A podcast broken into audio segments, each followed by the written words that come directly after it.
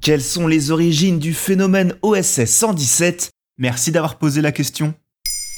À l'occasion de la sortie du troisième volet au cinéma d'OSS 117, Alerte rouge en Afrique noire, nous voulions revenir sur les origines de cet agent secret à la française. Car oui, avant de devenir une série de films cultes avec Jean Dujardin, OSS 117 était un héros de roman. C'est à la fin des années 40 que l'écrivain Jean Bruce donne naissance à l'espion Hubert Bonisseur de la Batte avec une première aventure portant le titre Tu parles d'une ingénue. Et il y a eu beaucoup de romans après ça? Ça, on peut le dire, puisque la saga OSS 117 en littérature contient 255 volumes. Mais tous n'ont pas été écrits par Jean Bruce, le créateur originel, disparu dans un accident de voiture en 1963. Non, après sa mort, c'est Josette Bruce, sa femme, qui prend le relais à partir du 89e tome jusqu'au 231e. Pour enfin donner le relais à ses enfants en 1987 pour 24 derniers volumes.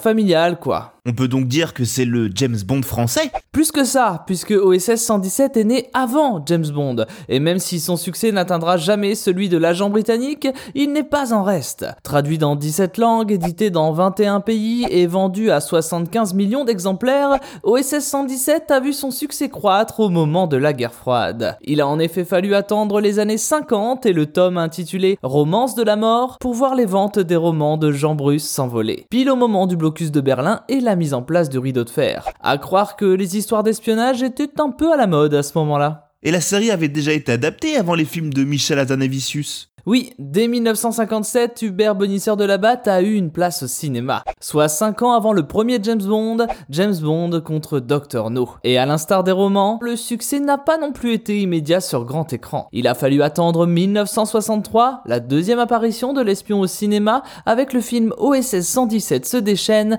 de Michel Boiron. S'en suivra quatre autres films pour ce qui représente aujourd'hui la première saga de l'espion au 7e art. À la même période, d'autres histoires d'OSS sont adaptés, mais pour des problèmes de droit, un autre nom est donné au héros. C'est le cas du film Le bal des espions avec Michel Piccoli, qui ne porte donc pas le nom d'Hubert Bonisseur de la Batte, mais celui de Brian Cannon. Et après deux films dans les années 70, il faut attendre plus de 30 ans pour revoir débarquer, sous les traits de Jean Dujardin et derrière la caméra de Michel Azanavicius, notre célèbre espion.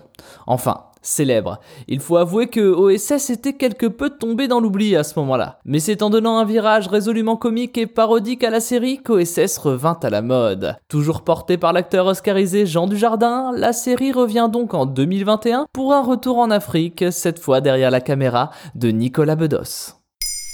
Maintenant, vous savez. Merci d'avoir posé la question.